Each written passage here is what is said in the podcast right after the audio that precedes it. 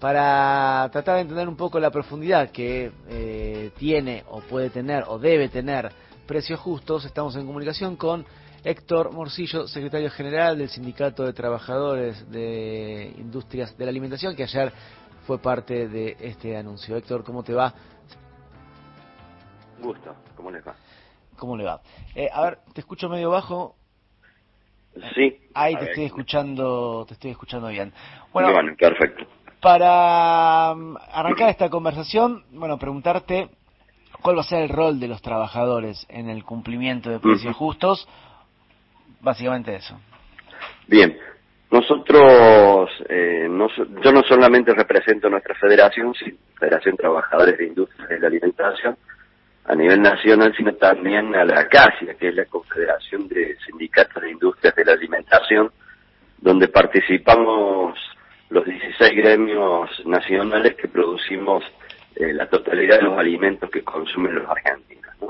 Entonces, nosotros en este sentido venimos ya trabajando con la Secretaría de Comercio, hemos tenido ya eh, un par de reuniones y también lo tuvimos con el ministro de Economía, eh, Sergio Massa, eh, planteando nuestra mirada y nuestra inquietud sobre la, problemática de los precios.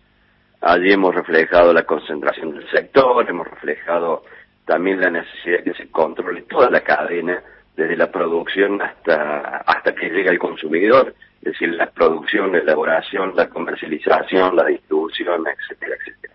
Porque en todos lados veíamos que había un festival de precios y una remarcación constante. Nosotros hemos aportado nuestra mirada, datos concretos, pero también eh, tenemos en la mayoría de nuestras industrias eh, están los repositores, que son aquellas trabajadoras y trabajadores que diariamente ponen la mercadería en góndola, la acomodan y en algunos casos en eh, políticas de venta. Y esto mm, tenemos el día a día de los precios. Nosotros en esto hemos decidido aportar. Y obviamente venimos haciendo un esfuerzo denodado en, en toda la, producción de alimentos.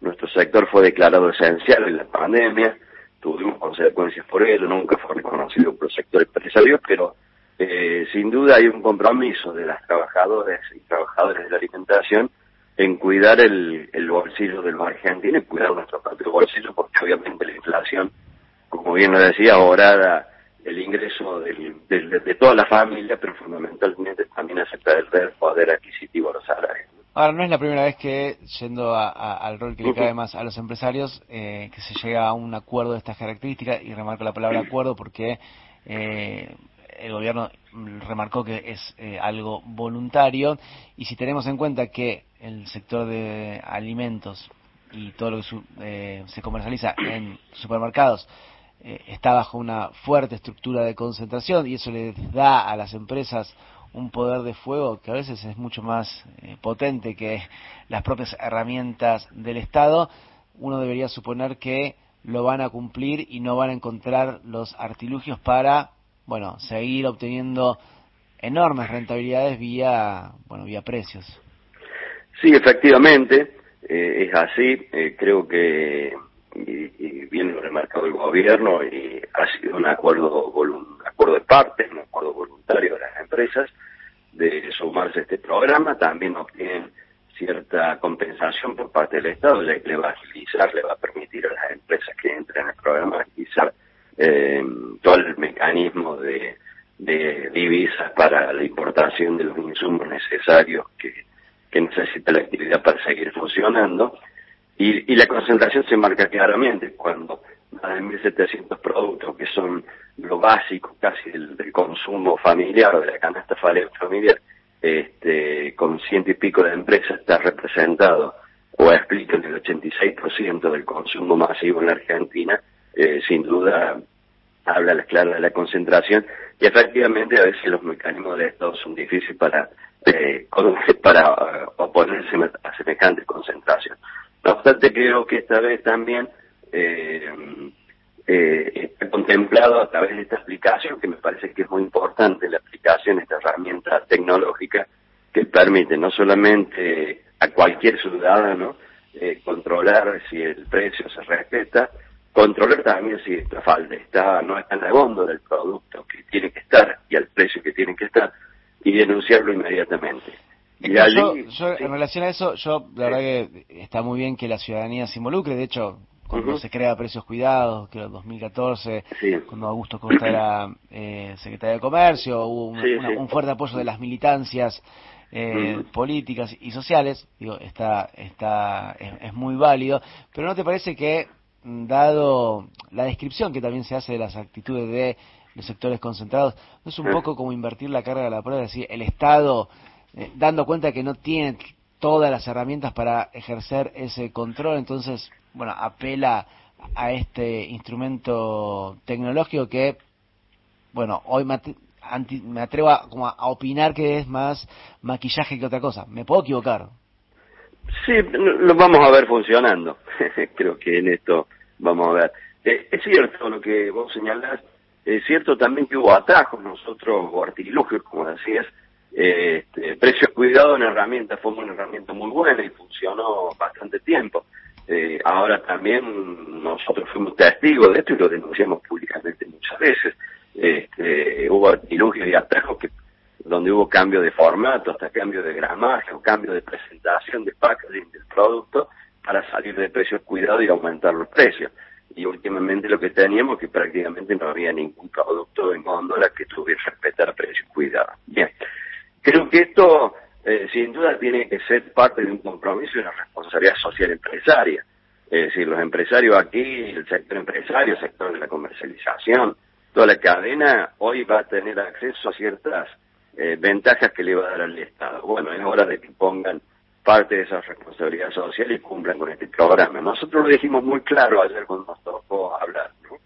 Eh, dijimos que lo cumplan, pedimos que por favor lo cumplan, pero fundamentalmente también le dijimos que si no lo cumplen, este, este acuerdo tiende a, garantizar la paz social en nuestro país. Si no lo cumplen, se pone en peligro la paz social. Entonces creo que, porque ya los niveles de, de pobreza, de indigencia son intolerables, entonces seguir en una situación de remarcación de precios discriminada, donde no hay precios, precios de referencia, donde no hay límites, donde un mismo producto eh, en un comercio a 20 metros de distancia tiene un precio y en el otro negocio tiene otro precio absolutamente diferente, este, esta es la situación que ya no puede seguir así. Me parece que este programa tiende a poner un freno en, en esto, tiende a poner una previsibilidad de los precios en los próximos cuatro meses y sin duda aquellas empresas que no adhieran, como dice el, el, propio Ministerio de Economía, pueden perder mercado porque van a, la, gente va a consumir los productos que se pongan este, en precios y estén en góndola. Entonces, me parece que hoy hay un, involucramiento mayor. Es la primera vez también que llaman a organizaciones sindicales para, para, para ser parte y testigos de este acuerdo.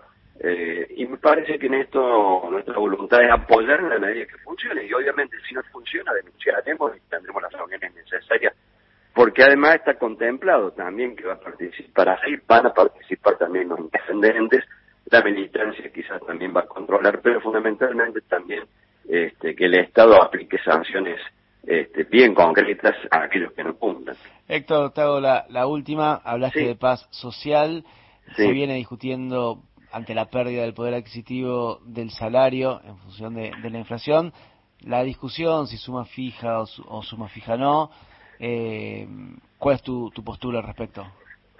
Eh, mi postura es que los salarios tienen que ganarle a la inflación. Eh, esto está claro porque además está demostrado que los salarios hoy no son, en los últimos eh, cinco o seis años ha quedado absolutamente claro que los salarios no son responsables de la inflación, porque mientras creció la economía un 10% el año pasado, creció un 4% este año, en lo que va del año y va a crecer un 2,5% el año que viene, este, los niveles de rentabilidad de los sectores empresarios aumentaron muchísimo, bajo la incidencia del costo laboral en el precio final del producto, entonces evidentemente los salarios no explican la inflación. Por lo tanto, hay una deuda de la productividad obtenida en todo el circuito económico hacia el conjunto de los trabajadores. Entonces, en esto los salarios deben ganar en la inflación y para eso son válidas todas las herramientas.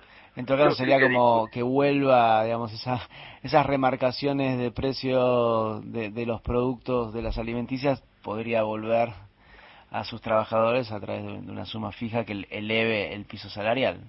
Sí, nosotros en esto hemos reabierto nuevamente nuestra paritaria, nosotros tenemos... no en detrimento de las paritarias, ¿no? Eso está claro, no, no es uno u otro. No, no, no, por eso digo, yo creo que no, no, no es una, una discusión bono sí o bono no, me parece que toda herramienta que hoy sirva para este, eh, hacer crecer los salarios, los salarios le ganen la inflación, bienvenida sea. Eh, entonces me parece que en ese sentido nosotros tenemos que eh, seguir exigiendo del sector empresario a través de las paritarias, a través de las negociaciones. Eh, nosotros hemos cambiado la lógica de ir a la, a la discusión o a la revisión al final y que al final haya tanta diferencia de puntos que se hace casi imposible de compensar esa diferencia. Lo que hemos tratado en nuestro acuerdo es que en cada los tramos donde se van incorporando los aumentos salariales, en esos tramos vayamos, vayamos ganándole la inflación. Así lo hemos logrado hasta el mes de diciembre. Ahora hemos reabierto nuevamente la discusión con el sector empresario y tenemos nuevamente otra cláusula de revisión el mes de febrero. Héctor, te agradecemos muchísimo la comunicación. No, gracias a ustedes, muy amable por la comunicación. Pasaba Héctor Morcillo, secretario general del Sindicato de Trabajadores de, de las Industrias de la Alimentación.